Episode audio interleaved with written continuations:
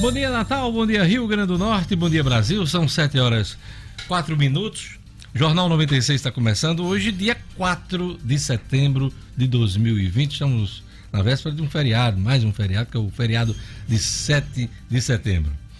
O governo do estado sinalizou o retorno das aulas em 5 de outubro. 5 de outubro, mas é uma previsão. Depois do anúncio do secretário eh, sobre a data, a governadora fez questão de declarar nas redes sociais que isto era uma previsão, ainda depende de uma análise dos protocolos de saúde para a data ser confirmada. Gerlane Lima, bom dia. Bom dia, bom dia Diógenes, bom dia ouvintes e a todos da bancada. Isso mesmo, Diógenes. A governadora, após o anúncio, foi lá no Twitter e disse que essa era uma previsão porque dependia dos protocolos de biossegurança. Houve um desencontro de informações, Pois é. né? O secretário foi claro, dizendo que o retorno das aulas dia 5 de outubro, a governadora de- deixou a dúvida no ar. Que era só uma previsão. Deixou lá bem claro que não estava definida a data do dia 5 e também, Por que anunciou, então? Na- pois é, porque Por anunciou, anunciou? né? Deve ter falado a data do dia 5 e aí o secretário foi, já se precipitou ou não, né, Diógenes, ou não, ou se viu que realmente poderia mudar essa data, visto que outras vezes a data foi definida e se voltou atrás, mas enfim, na mesma postagem, a governadora disse que a prioridade de retorno será para alunos das séries de séries finais, nono ano do ensino médio e terceiro ano também do ensino médio, limitada a 30% dos alunos totais de um estabelecimento escolar. Também na postagem da governadora. Daqui a pouquinho a gente traz mais detalhes aí. Pois é, reforma administrativa encaminhada pelo governo federal ao Congresso Nacional começa a ser entendida, discutida, gerando polêmica, inclusive altercações entre o presidente da Câmara dos Deputados, Rodrigo Maia, e o ministro da Economia, Paulo Guedes. Ontem, o Maia, no final do dia, em declarações à Globo News, disse que as negociações o parlamento, no caso da Câmara, os deputados, com Paulo Guedes, estavam encerrados. Queria só tratar com Luiz Eduardo Ramos, que é secretário-geral, né, ministro do Palácio do Planalto, porque eh, Guedes proibiu que secretários da sua parte, secretários da Economia, tratem com ele, tratem com os deputados. Então teve esse, essa rusga ontem eh, em rede nacional e a reforma administrativa começa a ser discutida, já gerando reação, eh, reação de determinados setores do Serviço Público Nacional. Daqui a pouquinho a gente também vai tratar desse assunto aqui no Jornal 96. Olha, a ABC tem problemas de contusão para a partida que decide o turno, o segundo turno do campeonato estadual. Edmo Sinedino, bom dia. Bom dia, Diógenes. Bom dia, ouvintes do Jornal 96. Apesar da boa fase que vive dentro de campo, fora de campo os problemas do ABC continuam. Problemas de falta de dinheiro, problemas de incerteza e de contusão. Os jogadores Pedro Costa e João Paulo preocupam o técnico Francisco Liar, que pode aí não ter mais esses dois, pode ter mais esses dois desfalques para o jogo decisivo da segunda-feira, Diógenes. Francisco Diac continua prestigiado no ABC, né, Sinedino? Sem dúvida, o trabalho que Francisco Diá vem fazendo à frente do ABC é o que muita gente considera até um milagre, né? Porque conseguiu manter um time, é, conseguiu montar um time ali na continha do chá, encontrou bons valores, mesmo o ABC atravessando uma crise financeira das maiores da sua história. Sinalização que ele vai permanecer por esse ano e talvez até o próximo, né? Isso já não é tão certo, viu, Diógenes? Resultado. É justamente por conta do resultado, claro, e da situação financeira do clube. Até que ponto, né? O treinador e os jogadores aguentam falta de pagamento. Eu soube que eh, o ABC está negociando com o Alisson a permanência dele, agora com um valor menor. O contrato do Alisson acaba, se eu não me engano, nos próximos dias, 30 na próxima, setembro. na próxima semana, né? É, é. Esse, esse Eu- mês de setembro. É, eu, eu- acho que é- são cinco ou seis dias. Aham. Acho que na próxima semana. É mais um problema. Mas eh, já há uma proposta do ABC de mantê-lo nos quadros, mas por um valor menor. Um valor menor. Ontem, Diógenes, você viu que eu noticiei aqui a prorrogação do contrato de sete jogadores. O Alisson é mais um que vai ter que fazer uma prorrogação do contrato para que ele possa disputar a Série D do brasileiro. Daqui a pouco o futebol, final de semana chegando, temos feriado na segunda-feira, é um feriado estendido, né? É isso aí. Luciano Cleio, daqui a pouquinho, na economia, diz: Rio Grande do Norte terá segundo parque eólico no mar do país. Olha aí, novidade aqui no nosso litoral. Daqui a pouquinho, Marcos Alexandre, aliás, Luciano Kleber. Já Marcos Alexandre, Mossoró vai eleger dois vereadores a mais em novembro. Ele vai explicar para a gente porque aumentou a bancada de vereadores em Mossoró. Jackson Damasceno, na ronda policial, Polícia Civil apreende adolescente suspeito de latrocínio em Macaíba. São os destaques dos nossos colunistas neste 4 de setembro, dia de Santa Rosália. Atenção, Padre Francisco, dia de Santa Rosália. E dia mundial do Taekwondo. Taekwondo. Ô, oh, Cidadino, você Taekwondo? Porque depois de uma determinada idade a gente sente dor todo dia. Então, é. A gente é praticante do Pratic... taekwondo. Diário, praticante diário. taekwondo que é uma das, uma das modalidades que cresceu muito no Brasil, né? Revelando muitos atletas. É aquele do chute, né, Cidadino? É, do o chute. camarada mete o chute na barriga Exatamente, do outro. Exatamente, os pontos mais o, o, o, número maior de pontos é os chutes na cabeça. Costas, do lado, do assim, lado. Né? É. Agora você não pode pegar do meio. Não pode. Esse negócio de dois para um lado, dois para o outro, e depois você acerta no meio, não pode, não. Taekwondo. É, é isso aí. E... Gelando Lima, você às vezes tá com dor de cabeça? Todo canto de hoje. Já tô com, ei, ei. Já tô com Calma, idade de ter tô... dor na coluna, Sim. no joelho, nas pernas. Olha, venha não, viu? Por isso não provoque. É cor de rosa, choque. E você, Jorge, bom dia. Bom dia, bom dia, Diógenes. Bom dia, Gerlândia. Taekwondo? Ah, às vezes sim, viu? Principalmente depois dos exercícios aí, né? Rola aquela dorzinha na. É, depois aquela dorzinha na lombar, a gente dá um alongamento aí dá uma melhorada, né? Eu sou atleta. Quem quiser participar, mandar mensagem, interagir com a gente, Jorge. É, qual o telefone e o WhatsApp da rádio? Muito bem, 99210-9696 é o WhatsApp para você participar, mandar sua mensagem. Inclusive, já mandar um abraço aqui pro Arimateia, né, da Trampolim, ele que quer aqui parabenizar todos da Jornal 96 pelo serviço prestado à população. Manda um abraço também para o nosso querido amigo Lugo Dias, que na terça-feira tá de volta aí. Valeu, Arimateia, bom é, dia. É, Lugo, são 15 dias de Jorge Fernandes. Depois 15, 15 de Lugo. dias de Lugo Dias. É. E a gente vive, né? Esse entra e sai dele. Entre, não. É. Eles vivem trocando de Só trocando, né? Eu, hein? Um abraço para o Paulo Eduardo. o Paulo Eduardo Paulinho de Nazaré, acompanhando o Jornal 96. O Eromaldo Ferreira. Quem mais? Gerlane Lima no YouTube. O Paulinho que tá dizendo aqui que sextou hoje é dia de tomar chá verde, a Heineken, lá no Bar do Ah, é o chá verde é, dele, chá é? verde. Heineken. que coisa. A Heineken que inclusive anunciou que vai reajustar aí o preço da cerveja, Ixi. né? Por causa da valorização do dólar. Já foi bom nisso. Aqui já no foi Brasil. bom nisso, nesse chá verde, né? Hoje em dia, tô ficando velho, né, Aí a gente já toma com moderação. moderação. Aquela propaganda que a gente sempre escutava, depois dos 50 a gente beba com moderação. É sempre bom, é sempre bom, né, Diógenes? É bom, às vezes até pra, né, refrescar. Né? Certeza, Aí, certeza. Desce, Aliviar, relaxar. Desce redondo. É bom demais. Um abraço aqui pro Tárcio Luiz Estevam, tá na Zona Norte, acompanhando o Jornal 96. O Lélio Cavalcante, mandando um bom dia especial para todos do Melhor Jornal.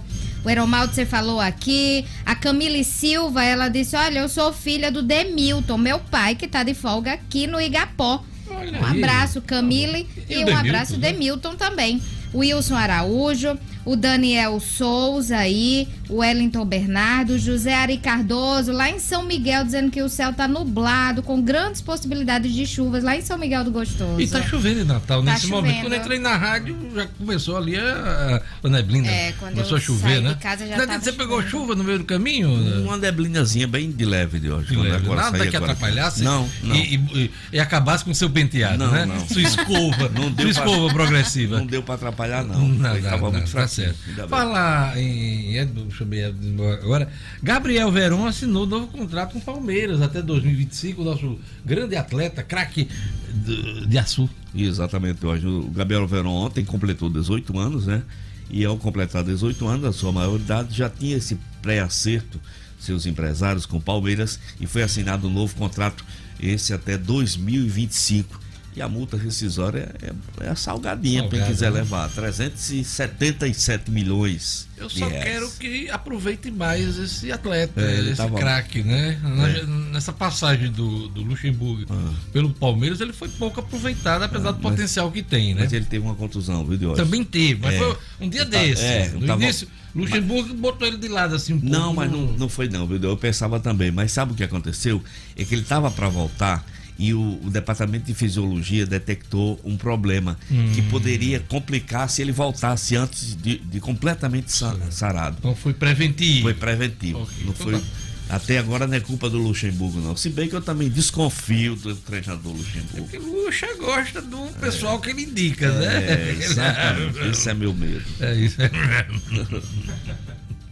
um abraço para o propagandista Miguel Eduardo, que faz aniversário hoje. E um alô para a artesã Maristela Oliveira, que também faz aniversário hoje. Pois é, sextou, hein? Vamos lá, vamos para mais destaques da edição de hoje. Governo endurece regras para recebimento de parcelas extras do auxílio emergencial. Senado aprova projeto que aumenta a validade da Carteira Nacional de Habilitação para até 10 anos. A Assembleia Legislativa anuncia retorno presencial com sessões híbridas na próxima semana. Operação contra fraudes em vestibulares de medicina prendeu quatro pessoas aqui em Natal. E no futebol, Gabriel Verão assinou contrato aí com o Palmeiras até 2025. Jornal 96. 7 horas e 16 minutos. Na entrevista da sexta, a gente vai conversar com o deputado federal João Maia, do Partido Liberal. A gente vai conversar sobre a saída da Petrobras aqui do Rio Grande do Norte, essa venda de ativos. Vamos falar também sobre reforma administrativa, reforma tributária e os projetos aí do deputado em Brasília. Então, daqui a pouquinho, João Maia participa do Jornal 96. Vamos para a leitura dos jornais na manhã dessa sexta-feira. O Agora RN, deixa eu mostrar a capa aqui para quem está acompanhando pela nossa TV, a TV 96, hein? Pois é, acompanhando o Jornal 96. Olha aqui, o Agora RN. Professores ameaçam fazer greve se aulas vol voltarem no Rio Grande do Norte. O Sindicato dos Trabalhadores de Educação, o SINT, é contra a retomada das aulas presenciais nas escolas potiguares a partir do dia 5 de outubro, relata o Agora RN. O retorno foi anunciado hum, ontem é, pela Secretaria Estadual de Educação e Cultura. A categoria ameaça deflagrar greve caso a data seja confirmada. É o que diz aqui o Agora RN. MDB faz treinamento virtual para orientar pré-candidatos no Rio Grande do Norte. Para esta capacitação, o partido convocou quatro advogados especializados em direito, em direito eleitoral, para tirar dúvidas. Natália Bonavides, do PT, vamos enfrentar o mais do mesmo. Deputada afirma que o principal adversário do PT nas eleições de Natal será o bloco conservador que governa a cidade. São os destaques do Agora RN. Na Tribuna do Norte, na manhã desta sexta-feira, vou mostrar a capa da tribuna também, né? Para não provocar ciumeira no jornalismo, né? Vamos lá. Tribuna do Norte diz aqui, na sua manchete principal, retorno às aulas no Rio Grande do Norte é previsto para o dia 5 de outubro retorno às aulas no estado, é anunciado para 5 de outubro. Mas após a divulgação, o governo fez a ressalva. É apenas uma previsão. Decreto detalhando decisão só será publicado semana que vem. O anúncio frustra escolas particulares que esperavam voltar ainda neste mês de setembro. Ao todo, suspensão das aulas do Rio Grande do Norte vai superar 200 dias, relata a Tribuna do Norte a tribuna destaca também aqui, maioridade premiada de Verón, Potiguar Gabriel Verón, completou 18 anos e renovou o contrato com o Palmeiras. Senador apresenta PEC para reeleição de Alcolumbre, aliada de Davi Alcolumbre, não, ah, senadora. Ah, qual é a senadora? Deixa eu ver aqui, página 5. Tem aqui a, a chamando a senadora, mas não diz quem é a senadora. Deixa eu, deixa eu ver aqui quem é a senadora aqui na tribuna que apresentou Ah. Está aqui a senadora. Rose de Freitas, do Podemos, do Espírito Santo, anunciou a apresentação de uma proposta de emenda à Constituição para permitir a reeleição do parlamentar na presença da Casa. Mas o nome dela devia estar aqui na, na, na chamada da capa, né? Senadora não tem no texto. Por isso que eu fui dar uma olhada lá dentro. Então é isso aí, são as manchetes da Tribuna do Norte nesta manhã. E vamos aqui para as manchetes dos principais jornais do país. A Folha de São Paulo reforma prevê funcionalismo menor, mas não atinge elite. Proposta apresentada pelo governo reduz números de carreiras, diplomatas e auditores são poupados. Covid estabiliza em grandes cidades, destaca aqui a Folha de São Paulo. Indústria cresce pelo terceiro mês, mas não repõe perdas. A produção industrial emendou o terceiro mês de alta, mas não eliminou por completo as perdas da pandemia. Segundo o IBGE, o crescimento em julho foi de 8%. Acumulado de três meses é de 28,8%, ainda 6% abaixo do nível de fevereiro. Embraer anuncia cortes e sindicato decreta greve. São os destaques da Folha de São Paulo desta manhã. O Estado de São Paulo diz aqui reforma facilita contratação e demissão de servidor público. Rodrigo Maia afirma que rompeu o diálogo com Guedes. O presidente da Câmara, Rodrigo Maia, afirmou que Paulo Guedes proibiu a equipe econômica de conversar com ele e a partir de agora seu interlocutor será Luiz Eduardo Ramos, Secretaria de Governo, o governo Bolsonaro. São os destaques do Estado de São Paulo.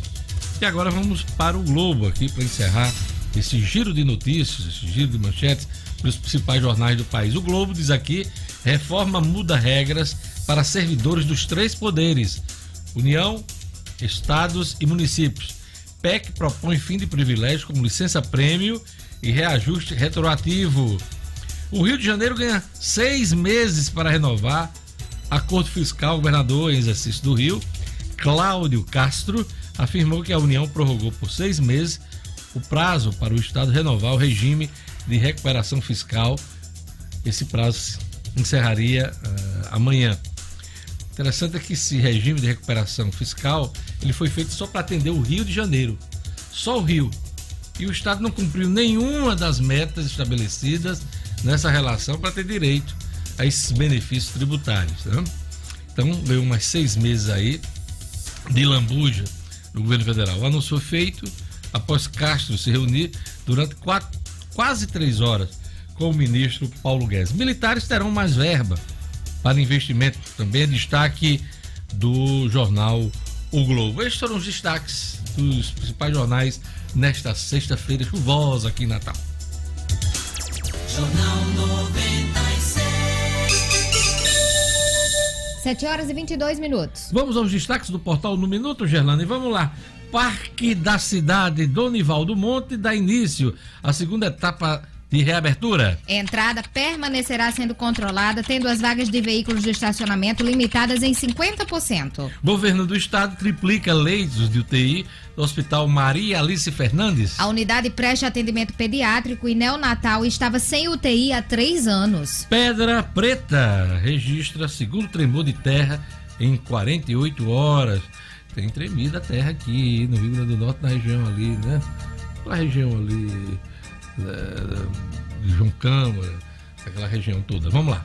Após registrar o abalo sísmico na última terça-feira, o Laboratório de Sismologia confirmou um novo evento. Secretaria Municipal de Trabalho e Assistência Social conclui relatório sobre ocupação no Baldo e encaminha aluguel social em Natal. O objetivo do relatório é planejar medidas de acolhida e proteção social, buscando conhecer e identificar as famílias e indivíduos com direitos violados. Acesse, fique bem informado, você na capital, no interior, fora do estado, fora do país www.nominuto.com tem notícia chegando. 7 horas e 23 minutos. Vamos conferir a previsão do tempo hoje no Rio Grande do Norte, oferecimento Vermarina e as informações da Clima Tempo. Previsão do tempo. Em Natal, a sexta-feira segue com céu nublado, chuva e tem mais aumento de nuvens durante o dia com aberturas de sol. Mínima. De 22. Máxima. 28 graus. Já em Porto do Mangue. A sexta-feira de sol com temperaturas elevadas. Terá aumento de nuvens, mas não chove. Mínima, Magé. De 23. Máxima. 37 graus. Em Jucurutu.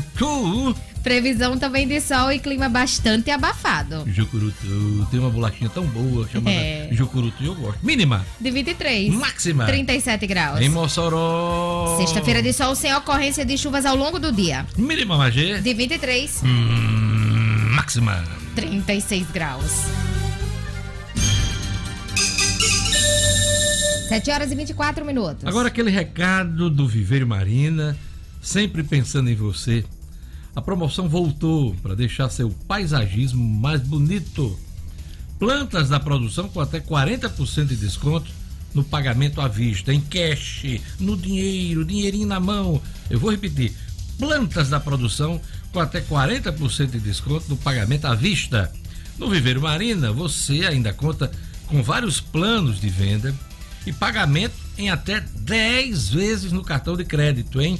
Pois é. Você compra bem, fácil do Viveiro Marina. Viveiro Marina vende barato porque produz. Quero um exemplo? Grama esmeralda a partir de cinco reais um metro quadrado. Só no Viveiro Marina, hein? Grama esmeralda a partir de cinco reais. A loja do Viveiro Marina fica na esquina da rua São José, com a Miguel Castro, no bairro de Lagoa Nova, em Natal. Não compre planta antes de fazer o orçamento no Viveiro Marina. Viveiro Marina, a grife do paisagismo.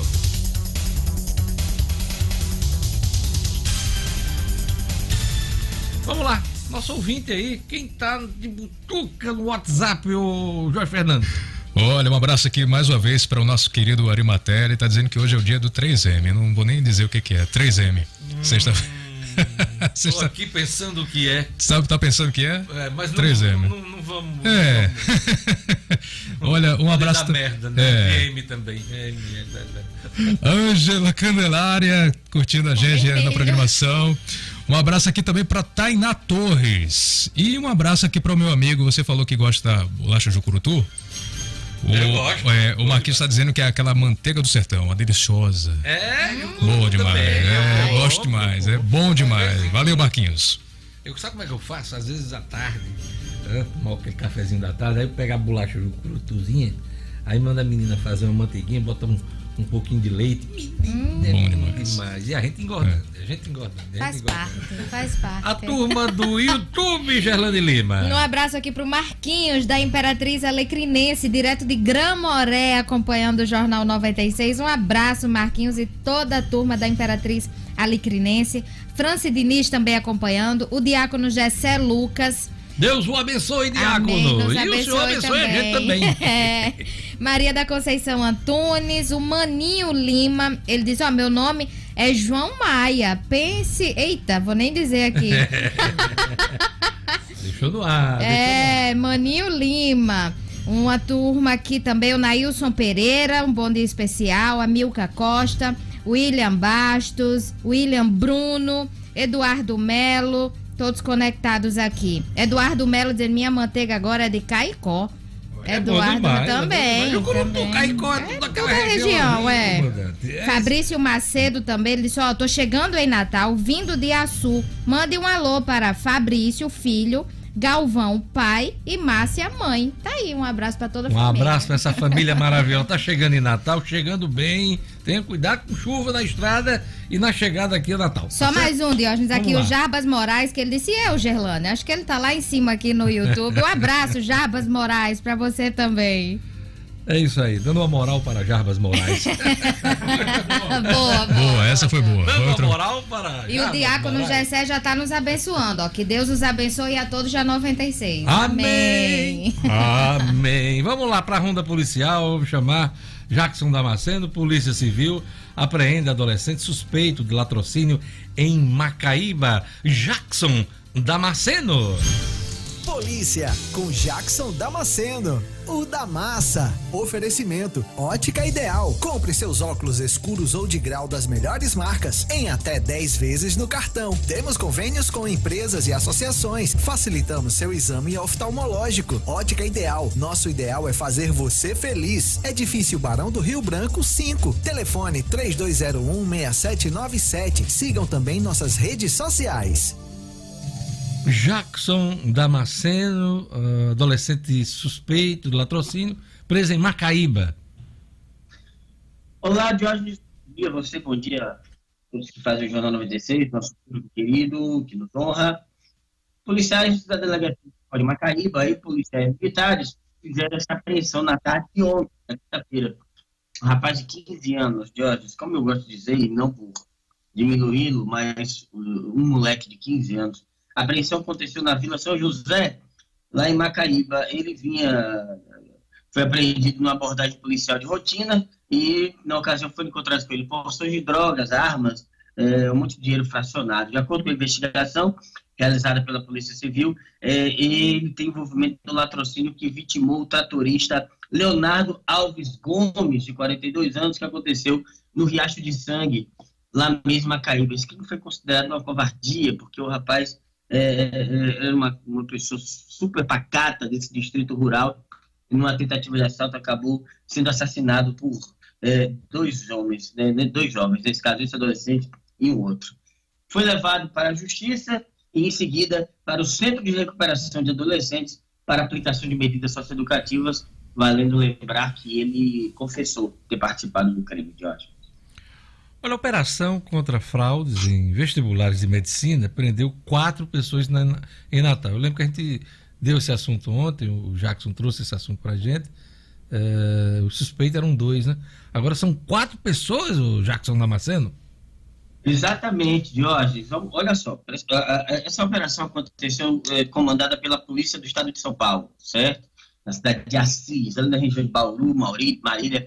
E aí, portanto, a Polícia Civil daqui não fez a, a divulgação, é, é, é, porque não lhe cabia, né? não, fez, não fez grande divulgação, porque tudo ficou por conta de São Paulo. As informações que chegaram para a gente é que tinha um médico de Mossoró e um homem preso aqui em Natal. Na verdade, Jorge, eu ontem fui descascaviar o assunto com as minhas fontes, foram cinco presos aqui no Rio Grande do Norte. Na verdade, dos nove presos da operação, cinco são aqui do Rio Grande do Norte. O Rio Grande do Norte era praticamente o alvo principal dessa operação. Aqui no Rio Grande do Norte, Jorge, esteve preso um casal, na verdade não é um casal, dois irmãos médicos, cujos nomes eu vou revelar daqui a pouco, já tive acesso.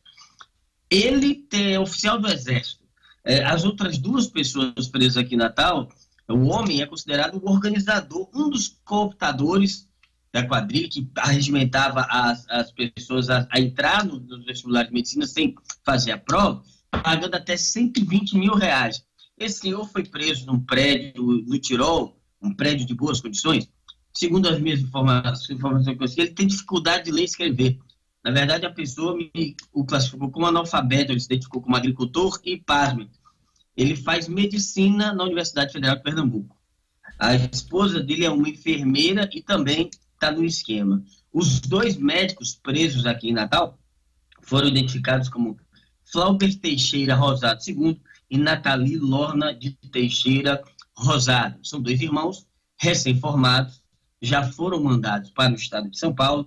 É, uma outra informação, que a, a informação que ele é oficial do Exército e era chamado de piloto pela quadrilha, o Diógenes, é, pela organização as pessoas que iam fazer prova nos lugares das outras eram chamados de piloto. Ele era piloto e a irmã Nathalie Lorna de Teixeira Rosado também era piloto, fez várias provas é, de, em nome de várias pessoas. Uma das pessoas, é, no lugar de quem ela fez a prova, eu não posso revelar o nome, por uma questão documental, mas a, uma fonte muito bem credenciada junto à Secretaria de Segurança é, me informou que ela confessou é, ter feito prova no lugar de uma celebridade famosa, de uma ex-participante do programa BBB da Rede Globo, e que hoje realmente cursa medicina.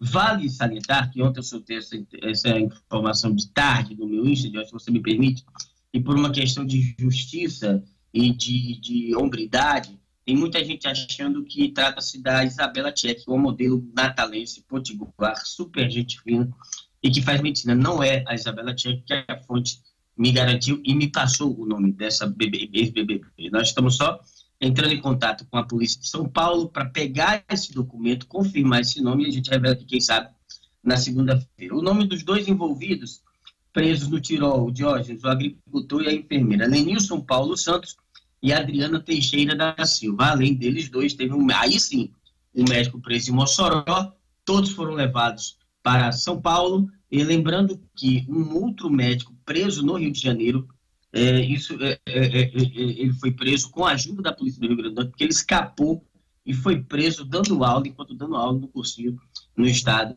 é, fluminense. Então, todas as informações que a gente tem desse fato de hoje, que a gente pensava que era diminuto aqui no Rio Grande do Norte, mas como eu disse, era o núcleo da quadrilha dos nove presos, cinco aqui no nosso estado. É isso aí, Jackson. Você vai trazer os detalhes, atualizar esse assunto na terça-feira, que tem o feriado na segunda-feira, de 7 de setembro. Jackson Damasceno. Jackson, eu gostei do termo cascaviar. Fazia tempo que eu não escutava você cascaviando as informações. Coisa de repórter velho. É. Né? Vai escarafuchando, escarafuchando. RG antigo, meu amigo. RG é, antigo. Nós, so, nós sofremos disso. Obrigado, bom final de semana, bom feriado para você até terça-feira. Um grande abraço. Eu separei minha panelinha hoje na sexta-feira, já não me chamou, tá vendo? Vai, vai ficar pra... Um abraço. Jornal 96. 7 horas e 35 minutos. Olha, na retomada da economia é importante ter um parceiro financeiro que realmente acredite que os nossos empreendimentos, o suor, os sonhos são o que mais importa. O Cicobi do Rio Grande do Norte acredita que o desenvolvimento da economia só será possível a partir do crescimento do pequeno negócio local. Comprando aqui, é aqui que se gera emprego e renda. E assim o Cicobi lançou a campanha Eu Coopero com a Economia do Rio Grande do Norte. Eu vou repetir, Eu Coopero com a Economia do Rio Grande do Norte. Para demonstrar que toda a força, né? toda a força de engajamento coletivo e da cooperação de retomada na economia. Quando você se deparar com o selo Eu Coopero com a economia do Rio Grande do Norte, saiba que ali está um negócio que realmente acredita que comprando no vizinho, comprando no vizinho, todos saem ganhando. Cicobi é um sistema cooperativista financeiro com todos os serviços de um banco tradicional. Mas um diferencial importante, hein? Uh, cada cooperado é sócio e, portanto, participa dos resultados. Faça parte do Cicobi, coopere com a economia do Rio Grande do Norte. Não podemos dar as mãos, mas podemos juntos fazer a diferença. Olha, vamos chamar o Luciano Kleiber. O Rio Grande do Norte terá segundo parque eólico no mar, no país, hein? É o segundo parque eólico do país. Bom dia, Luciano. Bom dia, Diógenes. Bom dia aos ouvintes do Jornal 96. Pois é, Diógenes. Ontem, a governadora Fátima Bezerra conversou com os empreendedores do grupo BI Energia. É um grupo é, oriundo da Bahia, que tem investidores estrangeiros também, italianos, né? É, e que vai construir, esse mesmo grupo já construiu, Diógenes, um campo eólico no mar, chamado offshore, é, no nosso vizinho Ceará. Esse projeto, inclusive, primeiro era para ter vindo aqui para o Rio Grande do Norte, mas houve alguns é, contratempos. Ele terminou sendo o primeiro projeto lá do Ceará, saiu primeiro, saiu antes do nosso. Agora, eles pretendem, é, ainda este ano, dar início à implantação, Diógenes, desse parque que ocupará uma área, terá uma capacidade de produção de algo em torno de 3,1 mil gigawatts por ano e ocupará uma área, veja só, de 300 quilômetros quadrados, Diógenes. Serão 52 aerogeradores instalados no mar, eh, ali na costa do, do, de Touros, né, ali próximo a Touros, a cidade de Touros. Serão, eh, com isso, Diógenes, o Rio Grande do Norte consolida a sua participação no mercado nacional de geração de energia eólica. O Rio Grande do Norte é hoje o segundo maior produtor. Né? É, a gente tem uma capacidade é, de, de, gerar algo em torno de 4.450 megawatts de energia em um total de 165 usinas em operação. Nós temos ainda 19 em construção e 84 projetos como este do, da geração offshore sendo gestados no nosso Rio Grande do Norte. É a energia dos ventos, energia que não se acaba, energia infinita de óleo, diferente do petróleo que todos nós sabíamos de muito tempo que é um recurso finito e que uma hora a Petrobras ia ter que ir embora daqui. É, não só o petróleo é, é finito, mas é, é poluente, né? E a gente está falando aí na questão uh, do, desses projetos eólicos, é, energia renovável, né? E é sempre bom lembrar, né, Luciano? É aqui que o vento faz a curva e faz forte a curva. Por isso que o Rio Grande do Norte faz tanto sucesso nessa questão das eólicas. É, é, Luciano, o governo endurece regras para recebimento das próximas parcelas do auxílio emergencial. Explica para gente.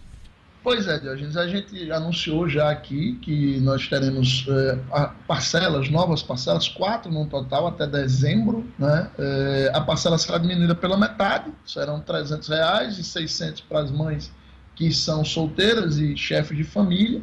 É, para, fazer, para fazer valer esses, essa, essa prorrogação, até que consiga formatar o projeto Renda Brasil, o governo deu uma endurecida nas regras exatamente como uma forma de reduzir os valores envolvidos. E aí, Diógenes, é, uma série de pontos. Por exemplo, quem conseguiu emprego com carteira assinada ao longo da pandemia, nas primeiras parcelas, estava é, recebendo, conseguiu esse, esse emprego, com o cruzamento de dados, essa pessoa será retirada do programa. Quem foi colocado, por exemplo, como dependente de alguém que declara imposto de renda né? Então, às vezes, por exemplo, é um pai que separou-se da mãe, o filho mora com a mãe, o filho e a mãe não têm renda, mas o pai colocou aquele filho como dependente de imposto de renda seu.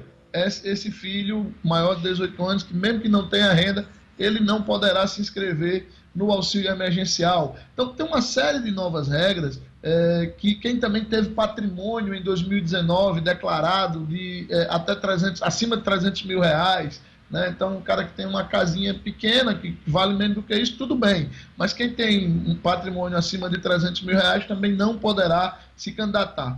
As pessoas que vinham recebendo desde a primeira parcela, tá, Diógenes? E que não, não se enquadram em nenhuma dessas limitações, elas terão a renovação automática. Já a partir do final desse mês de setembro, elas recebem mais uma parcela, repito, reduzida pela metade. Aqueles que se enquadram nessas características serão limados, serão retirados automaticamente também. E quem se inscreveu em julho apenas, quem vinha eh, recebendo recorrentemente desde de abril, tudo bem, mas quem se inscreveu em julho apenas não terá direito a essas novas parcelas, tá, Diógenes? Eh, também não é possível fazer novas inscrições para receber esse auxílio. Com a redução, o Rio Grande do Norte, que vinha pagando algo em torno de 900 milhões de reais a cada parcela desse auxílio emergencial deverá cair para algo em torno de 350 milhões. Lem milhões. Lembrando que o pagamento do auxílio emergencial foi o grande sustentáculo do varejo durante essa pandemia. Com essa queda brutal aí de 950 para algo em torno de 350 milhões, o comércio também vai sentir. Para encerrar, que treta é essa, hein, do Rodrigo Maia com Paulo Guedes, né? Paulo Guedes vem brigando, né? briga com todo mundo, briga com os colegas de ministério, briga com, com a sombra dele, briga com, agora com Rodrigo Maia. Eles não se bicam há muito tempo, né, Luciano Kleber? É, Paulo Guedes parece que gosta de uma briga, Diógenes, e ele parece que enxerga no Rodrigo Maia uma figura excessivamente política, não podia ser diferente, o cara quer deputado, presidente. O cara é político, pô. Dono do poder. Como, né? E presidente da Câmara de hoje. É. Ele tem que ser político com os eleitores dele e com os pares dele, né? Não dá para não ser político. É, mas aí isso irrita profundamente Paulo Guedes, haja vista aí a briga eterna que ele tem já de um tempo com o Rogério Marinho, o nosso, o nosso ministro Rogério Marinho, e aí Paulo Guedes ontem soltou aí, aliás, Rodrigo Maia ontem soltou um, um míssil endereçado ao presidente Jair Bolsonaro dizendo Parece briga de menino de quinta série. Os meninos é. da quinta série, eu não falo mais com você, não. Não fala comigo, não, não, viu? Eu só vou falar agora com o Pedrinho. Pedrinho lhe diz qualquer coisa. Na realidade, o Rodrigo Maia mandou assim: é, Bolsonaro, ele não está falando comigo, não, resolva. e disse que não tá, não tá, que Paulo Guedes não está permitindo nem que os membros da sua equipe uma interlocução direta. Será que alguém vai botar a mão assim? Quem cuspir primeiro é, é ganha. Ou então, ou então riscar uma linha no chão, né? E dizer, ah, essa aqui é a mãe de Rodrigo Maia. Pisa aí, Paulo Guedes. É desse jeito. Aquele recado para quem quer comprar barato na hora de ir à farmácia. Falar de uma rede potiguar que está se espalhando pelo Nordeste, já está presente na Paraíba, Rio Grande do Norte e Pernambuco e conta com mais de 650 lojas. É a Unifarma, que tem farmácia nos grandes centros, nas pequenas cidades, nos bairros mais centrais e nos mais afastados. Ou seja, sempre onde a gente mais precisa. Portanto, faça como eu. Valorize as empresas da nossa terra. São elas que dão emprego ao nosso povo e ajudam a nossa economia. Precisou de uma farmácia? Procure as lojas da Unifarma. Lá você encontra conforto, atendimento personalizado e preço baixo de verdade. Eu garanto. Unifarma, uma farmácia amiga, sempre perto de você. Já tá escutando aí o jazz, Luciano? Olha o jazz. Vamos lá. Mais alto. Bora lá, Bira. o, meu, o meu amigo Jorge Fernando é o Bira. É o Bira.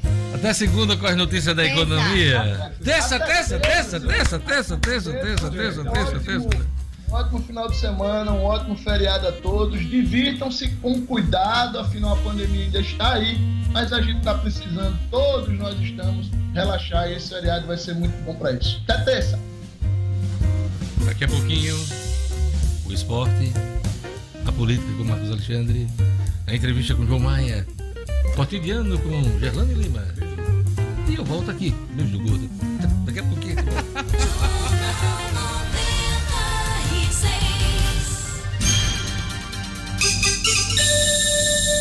Estamos de volta. Um ótimo feriadão a todos. 7 horas e 47 minutos. Tem uma história que é o seguinte, a tecnologia vem para facilitar a vida da gente, para que a gente sobe mais tempo lazer, a gente tenha mais folga, a gente trabalhe menos. Isso é balela. A gente trabalha. Eu tô dizendo isso que no intervalo eu tava comentando aqui com Gerlane e com o Jorge Fernandes, que quando eu comecei a fazer esse programa aqui, há, há 19 anos, né? Eu tinha meu script, algumas anotações, os jornais do dia, e assim fazia o programa aqui, uma hora, uma hora e meia de programa. Hoje em dia, além disso tudo que eu já falei, que era passado, você tem pelo menos quatro telas na sua frente. Você tem que olhar para uma câmera, câmera de estúdio, você tem que prestar atenção, televisão periférica. Então, tá dando mais trabalho. Mas é bom demais, é muito bacana e, e- e, com certeza é, isso faz com que a gente leve a vocês um trabalho melhor, informação em cima da hora, em tempo real, e é muito bacana, tá certo? Mas ah, é bom explicar às vezes para o nosso ouvinte como dá trabalho fazer eh, um programa hoje de rádio, né? Porque antigamente era só ligar o microfone, soltar a voz e falar e dar a informação. Mas agora não. Vamos lá, vamos seguir aqui. Vamos chamar o Marcos Alexandre. A Assembleia Legislativa volta com sessões híbridas na próxima semana. Marcos, explica pra gente que sessão híbrida é essa? Oi, Jorge. Bom dia a você, bom dia aos amigos do Jornal 96. Jorge, a sessão híbrida é é uma parte dos deputados vão participar na, na no próprio plenário, presencialmente, né? Segundo aí o presidente da casa, o deputado Ezequiel Ferreira, é, no máximo 20 a 22, né? A Assembleia tem 24, mas eh, seria 20 a 22 deputados em plenário presencialmente e o restante participando de forma online né? Vamos ver como é que vai se dar essa organização a partir da semana que vem, mas é essa a proposta da Assembleia Legislativa, que depois de cinco meses de sessões apenas virtuais, feitas por videoconferência, né, voltará a ter essa atividade de forma mais presencial, uma tentativa, aí, um primeiro passo para voltar à normalidade. E, e, e tentar aí avançar em algumas questões, principalmente a gente lembra na reforma da Previdência, que ainda está parada na casa, temos até o final do mês, é, é um novo prazo, prazo estendido, para que o Rio Grande do Norte se adeque à lei federal, à lei da reforma da Previdência. E, a, e essa retomada da, das sessões ainda de forma híbrida, né, uma parte presencial, outra parte remota, pode ser, um, pode ser importante, deve ser importante para a retomada dessa discussão aí, Marcos Alexandre. O Bolsonaro vai eleger mais dois vereadores a partir de novembro, Marcos? Explica pra gente. É, Jorge, o Instituto, de, o Instituto Brasileiro de Geografia e Estatística, o IBGE, apontou que Mossoró passou a ter mais de 300 mil habitantes. Com isso, é, é, ele, ele tem, tem, digamos assim, entre aspas, direito a ter mais vereadores. É, esse número de composição das câmaras municipais é determinado pelo tamanho da população. Mossoró, até então, tinha 21 vereadores porque estava na faixa abaixo dos 300 mil habitantes. Agora, como passou essa faixa de 300 mil habitantes, vai ter mais dois vereadores, vai passar de 21 para 23 vereadores. Isso ainda precisa ser ratificado em um projeto, é, em uma lei, uma lei municipal. E esse projeto já está sendo votado na Câmara Mossoroense. A Câmara Mossoroense já aprovou esse projeto em primeiro turno e vai votar o próximo no dia 14. E um detalhe importante, Diógenes, é, aí nessa questão, é que Mossoró vai mudar de faixa para ter mais vereadores, mas vai reduzir o número de, de, de o, o, número do o percentual do duodécimo, melhor dizendo, o percentual do duodécimo, que era de 7%, vai passar a ser de 6%. 7% são para municípios que têm até é, é, entre 100 mil e 300 mil habitantes. Para quem tem, tem mais de 300 mil habitantes, aí é 6%. Então, é, o Mossoró vai ter que fazer também essa engenharia, vai aumentar o número de cadeiras na casa e vai diminuir o número de recursos, seu orçamento, para manter essa estrutura. É isso aí. Marcos Alexandre, aquele recado para quem quiser acompanhar o processo eleitoral. As eleições deste ano não vai poder ter coligações para eleição de vereador. Esta é apenas uma das novas regras que serão aplicadas este ano. Para não correr o risco de ficar perdido nessas eleições, o livro O Processo e o Direito Eleitoral, do advogado e escritor Kennedy Diógenes, traz todos os esclarecimentos sobre o pleito que se aproxima. O livro trata o processo eleitoral de maneira completa e já é considerado uma referência na área. A, a, obra é indicada para candidatos e também para quem vai participar da próxima campanha eleitoral e precisa estar bem informado. Por isso, para quem precisa ficar totalmente por dentro do que há de mais atual sobre as regras das eleições, o livro O Processo e o Direito Eleitoral é uma fonte de consulta fundamental. O livro de Kennedy Diógenes está à venda pela internet no site www.oeleitor.com.br. Repetindo, www.oeleitor.com.br. Dito isso, vamos marchar aí para o feriadão, Diógenes. Obrigado, Marcos. Até terça-feira da semana que vem. Até terça. Olha, ontem eu falei aqui que ia trazer as 10 fake news mais absurdas nascidas durante a pandemia. Acabou o programa passando e eu, eu esqueci, mas lembrei hoje. É, esse material saiu na revista Rolling Stone. Rolling Stone. Então, as 10 fake news mais absurdas nascidas durante a pandemia, Gelane. Vamos lá, vamos ver aqui, vamos conferir aqui. Zumbis, em 28 de janeiro, no Brasil, criaram a história de como um paciente com coronavírus tinha mordido a jugular de um médico nos Estados Unidos. Muitas pessoas acreditaram e logo assimilaram o ataque aos filmes de zumbis. Olha, fake news. Canibalismo e contágio. Entre as diversas teorias para explicar a origem do coronavírus, um post nas Filipinas com uma foto descreveu como um homem que aparentemente comeria um suposto feto ocasionou o surgimento do coronavírus. A imagem, na verdade, era resultado de uma performance criada por um artista na China, que é conhecido por projetos polêmicos. Tosse como arma. Em 28 de fevereiro, circulou na internet uma imagem e postagem de um homem que, contaminado com coronavírus, usou a própria tosse para assaltar um local e acabou preso nos Estados Unidos. Né? No entanto, a imagem do homem foi originalmente produzida por um site humorístico, olha, site humorístico, e foi tirada do contexto. Deixa eu ver outra. Prostíbulo, é, hum. Na Espanha circulou a história de um prostíbulo, cabaré, né? Aqui no, no Breguinha, um breguinha. Breguinha. É. É, um cabaré que entrou em quarentena depois descobrirem como uma das profissionais do local estava com Covid. com Covid nem com máscara pode trabalhar. Ai, Outra fake news, é, Gerlane, morcegos. Mais uma teoria da conspiração. Na Índia, viralizou a suposta, e obviamente falsa, trama de como o primeiro paciente contaminado teria feito sexo com um morcego. Meu Jesus. Por isso pegou o Covid. Você já imaginou você fazer sexo com o morcego? Só se for o Batman, né? O Batman, né? Aquele Batman antigo que era tudo colorido e tal. Sim, sei. Mortes falsas. Na Grécia, uma postagem repercutiu ao falar que os Estados Unidos usavam manequins como se fossem pessoas mortas para causar terror nas, na, na sociedade. O post foi desmentido em abril. Cobras. Teoria por vídeo, desmentida em Taiwan, dizia como militares norte-americanos foram obrigados a beber sangue de cobra, predadora dos morcegos, e teriam sido contaminados com coronavírus.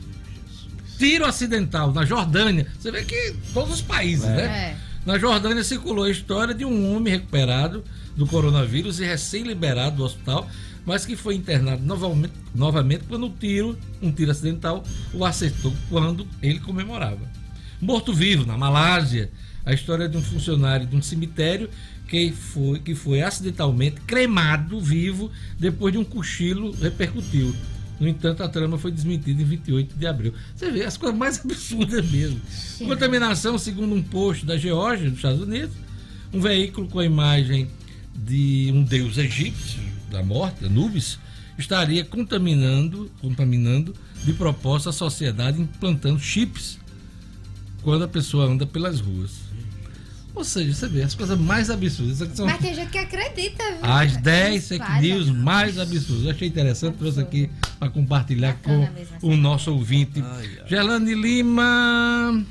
Vamos lá, o governo do estado anunciou o retorno das aulas presenciais a partir de 5 de outubro já. É, Diógenes, esse anúncio ele foi feito durante a coletiva ontem, ao meio-dia, que é para divulgar os números da Covid pelo secretário, afirmando que realmente dia 5 as aulas voltariam, desde que as instituições seguissem protocolos de saúde e os municípios também estivessem com a situação epidemiológica considerada controlada. Essa afirmação foi feita pelo secretário de Educação, Getúlio Marques. Mas ontem mesmo ouvintes e Diógenes, a governadora do Rio Grande do Norte usou a rede social para explicar que realmente essa data era uma previsão, que não era certeza. Como se ela estivesse corrigindo a declaração do, do secretário, É, né? corrigindo ou até mesmo para que deixassem as pessoas já prevenidas, assim, ó, dia 5, a gente tá dando essa data para aliviar aí, para não ter muita pressão, mas pode ser depois. Enfim, ficou essa dúvida ontem, ficou no ar, Diógenes, porque ela se pronunciou, disse que era uma previsão para a retomada das aulas é, presenciais aqui no estado e pelo secretário que foi anunciada pelo secretário e segundo ela o possível retorno ainda depende do cumprimento de protocolos de biossegurança. Na mesma postagem Fátima Bezerra chegou a dizer que a prioridade desse retorno será para alunos de séries finais, ou seja, aquele nono ano, é o nono ano do ensino fundamental e terceiro ano do ensino médio e também limitada a 30% dos alunos totais no estabelecimento escolar, como tem acontecido aí com outros estados que retomaram as aulas. Vale lembrar que, que as aulas presenciais estão suspensas desde o dia 18 de março, por causa da pandemia. O último decreto que foi editado pelo governo mantinha a suspensão até o próximo dia 18. 18 agora de setembro. E aí, de acordo com o executivo, o novo decreto e as regras previstas para a liberação das, au- das aulas devem ser publicados ainda na próxima semana, Diógenes. A gente fica aí no aguardo para saber qual a data que será definida. E, a- e além desse decreto, também serão publicadas algumas regras com as condições para o retorno. Os municípios e escolas que estiverem dentro dos parâmetros estabelecidos poderão retomar as aulas e os que ainda precisarem se adequar não vão voltar, Diógenes. É isso aí. Obrigado, Gerlane Lima. Lembrando que tem Mega Sena de 90, e- mais de 90 milhões, hein? Amanhã para você que quer apostar na fé, na sorte, né? Então, vamos lá. Olha, vamos agora pro futebol. O ABC tem problemas de contusão para a partida que decide o segundo turno. As informações com o Edmo Sinedino. Esportes com Edmo Cinedino. O ABC é o favorito, Edmo, mas tem problemas. Exato, de hoje. O ABC, sem dúvida, é o favorito pelos resultados. As pessoas sempre dizem, "Ah, em clássico não tem favorito. É, mas o ABC atravessa um melhor momento dentro de campo, provou isso quando venceu o primeiro turno, provou isso agora na volta pós-pandemia, pós-pandemia, pós-paralisação, que a pandemia não passou ainda, infelizmente, e venceu o último clássico de 2 a 1 jogando melhor, portanto, pode-se dizer que o ABC é favorito. E o fato de jogar pelo empate para ser campeão do segundo turno e, consequentemente, campeão estadual. Mas que o ABC tem problemas de hoje, tem problemas que se arrastam sem solução faz um bom tempo. Dirigentes que, não aparecem, salários ainda em atraso, é, paga um remendo aqui, outro remendo acolá. Enfim, uma situação que causa muita preocupação, porque a gente sabe que jogadores de futebol eles podem até é, conquistar títulos é, quando eles se unem, quando eles se juntam, esquecem realmente os problemas, e, mas nem sempre isso acontece. Vamos esperar. Com relação aos problemas surgidos pós-clássico, né, o jogador Pedro Costa, que não jogou porque ele estava suspenso, é titular da lateral direita, voltou a sentir uma lesão e talvez de sal cabeceio. Outro jogador importantíssimo que está sentindo é o João Paulo, meio-campista. Então são dois dessalques, além de dos jogadores que Diá já perdeu, né, Dió? Justamente por conta dessa situação de crise financeira da ABC. O zagueiro Joécio, que está no Sampaio Correia hoje, o Igor Goulart, que voltou para jogar no seu time, e o meio campista Felipe Manuel. Três jogadores titulares absolutos. A ABC não tem peças de reposição imediata para essas funções, quer dizer, então fazem muita falta. Segunda-feira, ABC e América, decisão do segundo turno. ABC joga pelo empate. A partida será às 16 horas no estádio Frasqueirão. Feriado, né? Feriado. a gente vai poder acompanhar Isso. o jogo pela, pela Teve, transmissão, né? Pela Porque transmissão. Não, tem, não tem público nesse Isso. período aqui no campeonato. Exatamente. Que é um problema eh, de receita, inclusive, para as equipes. Muito né? grande problema de Nesse receita. Momento. Então é isso aí, a gente vai trazer os detalhes na terça-feira aqui. Cidadino Gabriel Veron, aos 18 anos, assinou contrato com o Palmeiras até 2025, a, a, a multa milionária, né? É, 377 milhões. O Gabriel Veron, de hoje você sabe, terminou com terminou, foi campeão, foi campeão do mundo do sub-17, escolhido o craque da, da, competição, estava em altíssima, vamos dizer assim, é, voltou, é, se apresentou, foi foi elevada, elevada a condição de, do, do profissional como titular, entrou em partidas, fez gol, deu assistência de gols, parecia que, sabe, começava a tomar é, conta da posição, mas teve uma contusão e essa contusão o tirou dos primeiros jogos do Campeonato Brasileiro. Estava para voltar quando, como eu falei, o departamento fisiológico detectou um problema que poderia ser agravado se esse retorno fosse apressado. E inviabilizar, o inviabilizar jogador, o jogador por mais tempo. Portanto, ele voltou a um tratamento mais intensivo, está voltando essa semana. Já existe a possibilidade de que o Gabriel Verão possa ser aproveitado na partida contra o Bragantino nesse domingo às 11 horas de hoje. Nadina, a CBF hum. definiu clubes potiguares hum. conhece a data de estreia da Série D. Exato. Quando vai ser a estreia da Série D? Vai ser de hoje no dia 19 e 20, olha só. O ABC faz parte do grupo A3, o América, aliás, junto com o Globo, Campinense e Atlético Paraibano. O América enfrenta o Campinense no dia 20, aqui em Natal, 16 horas. E o Globo enfrenta o Atlético Paraibano lá no Perpetão, em Cajazeira. Imagina a quintura que o Perpetão, Globo. É, é o Perpetão. Estádio Perpetão. Perpétuo, não sei o quê. O, o grupo A4 de hoje é o do grupo do ABC. ABC, Potiguar de Mossoró, Itabaiana é, e Frei Paulistano. O o ABC enfrenta o Itabaiana no dia 20, lá em Itabaiana, cidade sergipana, do interior. E o Potiguar recebe o Frei Paulistano em Mossoró, dia 20, portanto, a estreia dos nossos clubes na Série D do campeonato. 20 de setembro agora. Antes tem uma pré fase preliminar de quem ainda não garantiu a sua, a sua participação na, na Série D. Essa, essa fase será disputada de 6 a 13, mas não tem nenhum clube potiguar envolvido nela. Cinedino, Gerlando e Alquinho, Alquinho. A hora do Alquinho. Hora do Alquinho. Jorge Fernandes, Alquinho também, digo, velho. Não pode, não pode dar sinal de fraqueza, não. Tem que higienizar para espantar o vírus, usar máscara, hein? Sair do estúdio aqui, vamos sair, é. todo mundo usando a máscara direitinho, público, do comércio e tal pra gente se livrar disso. Nadino, bom hum. final de semana, bom, bom 7 de, de setembro, viu? Isso. Marchando direto para a democracia. Marchando para a democracia. Valeu, Deus. Obrigado. Um grande abraço, até, até terça-feira. Terça-feira. Jornal 8 horas e 4 minutos. Antigamente a gente falava, tá na ponta da linha, mas agora não. Já está em conexão com a gente, com os estúdios da 96 FM, o deputado federal João Maia, do Partido Liberal. Vamos conversar com ele por vários assuntos de interesse do Rio Grande do Norte do país. Bom dia, João Maia. Bom dia, Diogo. Bom dia, ouvintes da 96.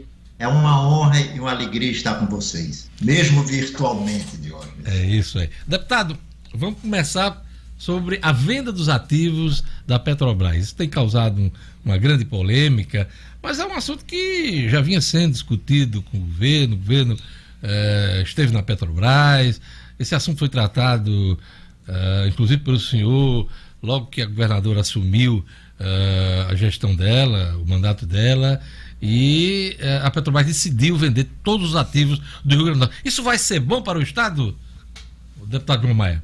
Diógenes, eu tenho convicção que sim. Conversei com a governadora já duas vezes sobre isso, com o secretário de tributação, Cadu, conversei com o diretor de Relações Internacionais da Petrobras, Roberto, de Relações Institucionais, Roberto Ardegui. É, eu acho que a saída da Petrobras do Rio Grande do Norte que as, muita gente considera como uma perda, pode ser uma janela de oportunidade enorme para a Petrobras. E vou explicar por quê. É, eu circulo e converso com, com, com, os investidores em potencial. É, nós temos cerca de 14 fundos ou empresas interessadas em investir no Rio Grande do Norte. A Petrobras tinha nos dito, tá certo, há um, um ano atrás, que ela vai se concentrar em águas profundas, onde ela é mais produtiva. E, portanto, ela não tem planos de investimento para o Rio Grande do Norte. Eu penso que se a gente, se ela sair e fizer corretamente o leilão, e ela costuma fazer, tá certo? A Petrobras é muito profissional nisso, nós podemos trazer grupos que tenham como foco desenvolver atividade interna, onshore, como se fala, tá certo? Em campos de águas rasas, e a Petrobras fica investindo em Pitu, que pode ser um novo pré-sal na costa do Rio Grande do Norte. Eu não acredito que a Petrobras gaste 150 milhões de dólares em pesquisa se ela não já tiver quase certeza de que o campo de Pitu vai dar certo. Então, eu digo uma janela de oportunidade, porque a gente pode é, ter uma onda de investimento que passe de bilhões de dólares. Por que eu estou dizendo isso? Porque, na verdade, olha, esses fundos eles estão à procura de oportunidade de investimentos, porque a taxa de juro no mundo é economicamente relevante, inclusive no Brasil, a taxa real básica, que remunera a renda fixa, está negativa. Quer dizer, a taxa, a Selic da gente está a 2%, a inflação prevista está 3 e pouco. Então, a, a taxa básica, a taxa de renda fixa, não remunera nem a inflação.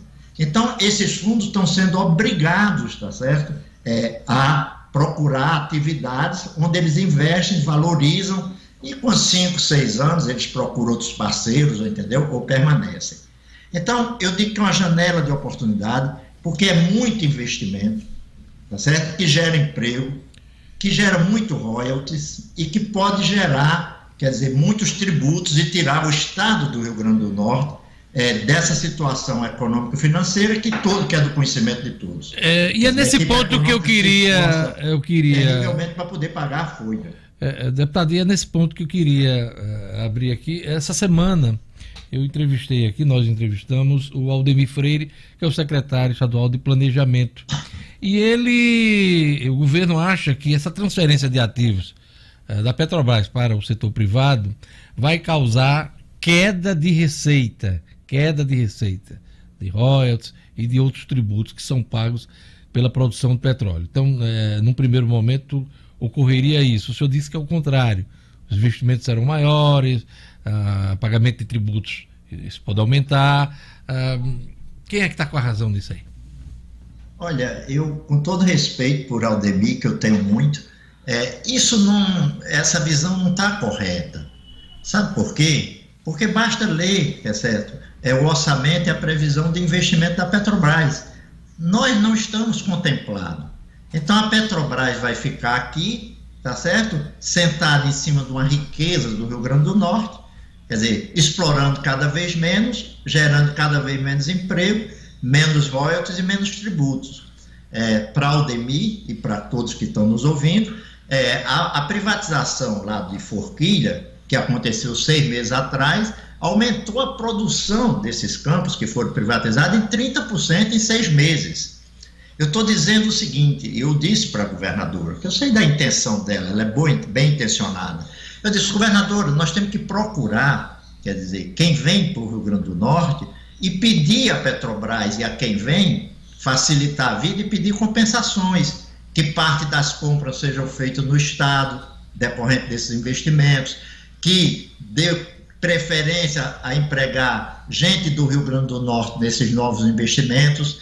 Então, a realidade é que não é só no Rio Grande do Norte. A Petrobras não tomou a decisão do Rio Grande do Norte, não. Ela vendeu o, o, o, o Urucum, no Amazonas, que eu até tive a oportunidade de conhecer, que ela investiu milhões, entendeu, para trazer gás lá do, do meio da floresta, é, num gasoduto que passa embaixo do rio Amazonas. Ela está vendendo aqui Alagoas, Sergipe, Bahia. Então, se o Estado tem uma é, posição hostil em relação a, a, a, quem vem, tá certo, a saída da Petrobras, isso dificulta, desvaloriza o ativo da Petrobras e tira aquele povo mais sério que vem para investir mesmo, para produzir, para gerar emprego, tá certo? É, é, eles, eles vão procurar outras alternativas. Deputado, então, é, essa para decisão... encerrar, eu queria dizer, viu, Diório? Eu acho que a atitude inteligente, tá certo, é procurar, quer dizer, a Petrobras, é ver, olha, quem é que está interessado no Rio Grande do Norte, vamos fazer o nosso acerto de contas e vamos criar compensações, facilidades de compensações, pensando no povo do Rio Grande do Norte, tá certo? Pensando no estado do Rio Grande do Norte. Eu acho que essa onda de investimento com a saída da Petrobras pode resolver, inclusive, parte das dificuldades financeiras do Estado. Eu estou dizendo isso com base. Eu sei que, que Aldemir é uma pessoa muito estudiosa, ela faz a, ele faz a conta, mas ele está fazendo uma fotografia. Ela representa isso. Eu estou dizendo, ou é cada dia menos, isso não é desse governo. O desinvestimento da Petrobras no Rio Grande do Norte vem caindo ao longo do tempo, tá certo? E nós estamos no seguinte, numa oportunidade que tem dinheiro sobrando no mundo, a procura de investimentos, e nós temos é, a chance de atrair alguns bilhões de dólares para o Rio Grande do Norte, com a riqueza que Deus, que a natureza colocou aqui, que está sendo subexplorada. Deputado Nós vamos querer que a Petrobras continue desse jeito aqui? Eu mesmo acho que ela tem, a minha opinião, sabe? Ela, se ela tem outras prioridades, a prioridade da gente aqui é gerar emprego, gerar royalties, gerar tributos. Essa, essa é a questão fundamental. O senhor falou em. Não tem ideologia nisso, entendeu, Diógenes? Eu estou fazendo contas. Isso, isso, isso. É, o senhor falou em desinvestimento. É, há quem diga que já são 13 anos de desinvestimento da Petrobras aqui no Rio Grande do Norte. Gerlane Lima tem uma pergunta. Deputado, bom dia. O senhor está falando aí dessa questão de atrair investimentos para o Rio Grande do Norte, mas eu queria só um posicionamento do senhor em relação ao comprometimento do IDEMA com a saída da Petrobras aqui do Rio Grande do Norte, que foi um dos pontos levantados aí pelo secretário Aldemir Freire, também aqui em entrevista ao Jornal 96. Deixa eu dizer o seguinte: é, a exploração de petróleo é, offshore, onshore, tem um impacto ambiental. Quer dizer, o que eu digo é o seguinte: ao invés de a gente dizer fica Petrobras, tá certo? É, é, estamos dizendo o seguinte: se você não quer ficar no Rio Grande do Norte, não é prioridade para você, vamos fazer um acerto de conta, vamos tratar, como a governadora, o governo tratou muito bem esse pessoal que entrou em forquilha, inclusive facilitou a vida no IDEMA, para que os investimentos aconteçam. O governo do estado ele tem é, a condição, tá certo, de ser um grande atra atraidor de grandes investimentos de empresas sérias ou um grande dificultador, porque o é pertence ao governo do estado o órgão licenciador, que no caso é o IDEMA, percebe? Então, eu, eu digo, nós precisamos usar, quer dizer, é, tudo que nós temos a favor do Rio Grande do Norte, não é a favor da Petrobras. Essa é a minha, minha divergência, tá certo? Eu olho o orçamento da Petrobras. Quem quiser, olha, vai lá, leia. Tem previsão de investimento zero para o Rio Grande do Norte, a não ser para o Pitu, que tem 150 milhões de dólares, tá certo? Que é alto mar. Mas águas rasas e onshore, poços terrestres, não tem. Então, nós estamos é, perdendo, entendeu? é, uma oportunidade de ouro se a gente ficar a pé, tá certo, na permanência. Porque nós do Rio Grande do Norte não temos força para mudar o orçamento Grande, da Petrobras. Essa é a verdade. Esse movimento, ele não é do Rio Grande do Norte. Ele é toda a área, é, é todo o Nordeste, entendeu? Em, todo, em todos os lugares onde a Petrobras está saindo de águas rasas e de onshore. Ela está se concentrando deputado, tá certo, em águas profundas. Deputado João Maia, essa, esse anúncio da Petrobras de venda de todos os ativos no Rio Grande do Norte vem no momento em que o Congresso Nacional avança no novo marco regulatório do gás. Isso foi votado essa semana na Câmara dos Deputados. É, junto é, da venda dos, da, dos ativos, qual o impacto desse marco regulatório do gás para o Rio Grande do Norte? É muito grande para o Rio Grande do Norte e para o Brasil. Chamada nova lei do gás, eu estou dizendo, é, porque eu, eu fui o relator da primeira lei do gás.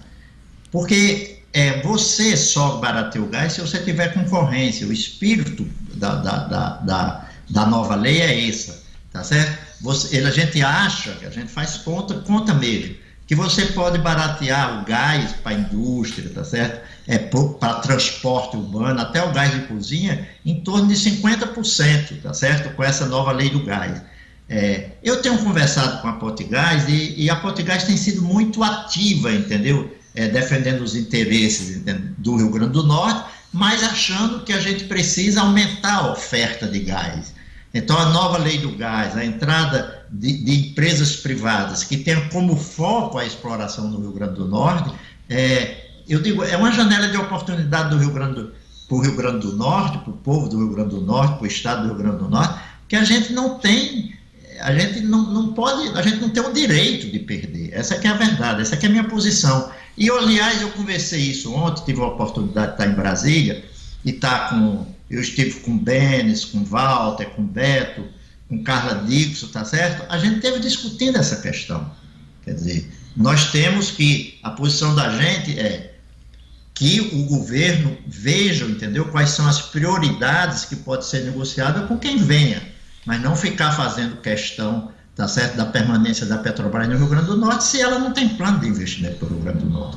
Deputado João Maia, eu queria também aproveitar essa entrevista para você explicar para a gente a ideia, o projeto que o senhor apresentou, de taxação das grandes empresas de tecnologia. O senhor quer é, que a CID, ela, ela, a CID, que é uma contribuição, ela incida em cima desses, desses negócios de grandes empresas de tecnologia. Explica para a gente.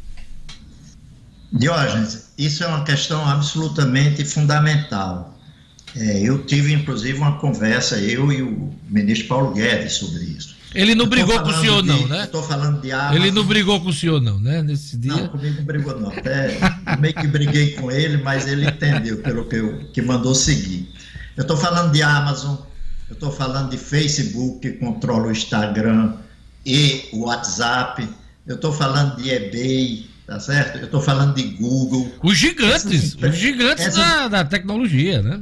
Não, são as big techs. Hum. Na verdade, o nosso projeto quer taxar o lucro, não é a atividade.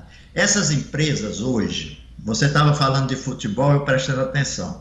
Essas empresas hoje vendem os nossos dados, estão tirando é, a receita porque as pessoas estão deixando de, de é, anunciar nas redes tradicionais do, do audiovisual brasileiro, e essas empresas não pagam tributos no Brasil. Isso que eu conversei, isso é uma barbaridade. Elas pagam na Irlanda, em alguns paraísos fiscais e nos Estados Unidos. Não faz sentido. Olha, essas empresas que a gente quer taxar, elas têm valor de mercado de 4 trilhões e meio de dólares. É uma vez e meia o PIB brasileiro.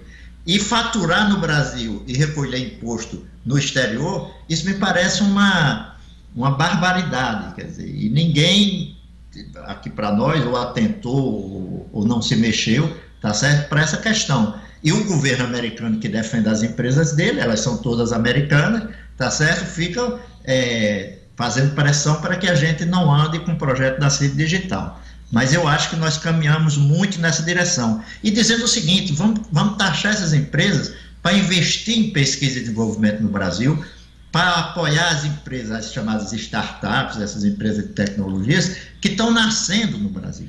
A sua não, ideia entra no bojo da reforma tributária, deputado João Maia? O deputado Aguinaldo Ribeiro, que é o relator na Câmara da Reforma, me chamou para conversar sobre isso. Mas eu acho que isso é um ato que pode vir, tá certo? Ao invés da gente ficar discutindo nova CPMF, que eu, eu sinceramente sou contra, eu acho que não é hora disso, tá certo? Dentro da reforma tributária, vamos taxar de imediato, é uma rece... o governo não está se brigando por receita, tá certo? É a União, os estados vamos taxar imediatamente o lucro dessas empresas. Qual o cálculo que o senhor faz? Qual o cálculo que o senhor faz de incremento de receita? O dono de um açougue, o dono de uma farmácia paga imposto. Por que é que Facebook, por que é que Google não paga imposto no Brasil? Me, me explique qual é a lógica disso. Qual o cálculo que o senhor faz para esse incremento de receitas? O senhor tem ideia? Eu pedi uma informação de quanto a, a própria formal, né? A Câmara pediu, eu encaminhei um requerimento ao ministro, tá certo? Para que ele informe quanto é que essas empresas estão deixando recolhe e quanto é que as outras empresas brasileiras recolhem. Nós estamos analisando a resposta. Em princípio, eles fizeram a resposta incluindo 80 empresas, que não tem nada a ver. Nós estamos, nosso projeto concentra em sete. Se você vê a arrecadação dessas sete empresas, por menor que seja a taxa que a gente coloca de tributo sobre o lucro delas, se for igual a brasileira, nós estamos falando aí de bilhões, entendeu? De reais de, de aumento de receita. Eu queria agradecer a participação de João Maia, deputado federal, comentando aqui sobre a venda dos ativos da Petrobras. A gente conversou também sobre reforma tributária, a ideia dele de taxar o lucro de empresas de tecnologia, as big techs. Obrigado, João, sua participação aqui no nosso programa. Eu que agradeço, viu? Bom final de semana para todos. Final de semana longo, que emenda com o Dia da Pátria, o 7 de setembro, na segunda-feira. Aproveite o feriado. Um abraço, João. Um abraço. Queria agradecer também a audiência do nosso ouvinte. Obrigado, Gerlane. Obrigado, Jorge Fernandes. Obrigado a todos que participaram do Jornal 96. Vem aí, Padre Francisco Fernandes. Hoje é dia de que santo? A gente falou do santo no início do programa. Santa Rosália. Santa Rosália. A gente sempre está lembrando, né? Padre Francisco dos santos aqui. Mas todo dia é dia de todos os santos. É. Bom final de semana, bom feriado a todos. Eu volto na terça-feira com essa equipe maravilhosa. Vamos lá, onde é? Vamos lá, Bira. Nosso querido Bira. E Lugo vai ser aquele careca. Até pareceu como é o nome dele, rapaz. Assim, Derico, Derico, Derico. Ele faleceu, né? Ele faleceu. Faleceu, faleceu. Mas é isso aí. A gente vai ficando aqui com o Jornal 96. Beijo do gordo! Beijo da gorda, até terça. hum, querendo elogio.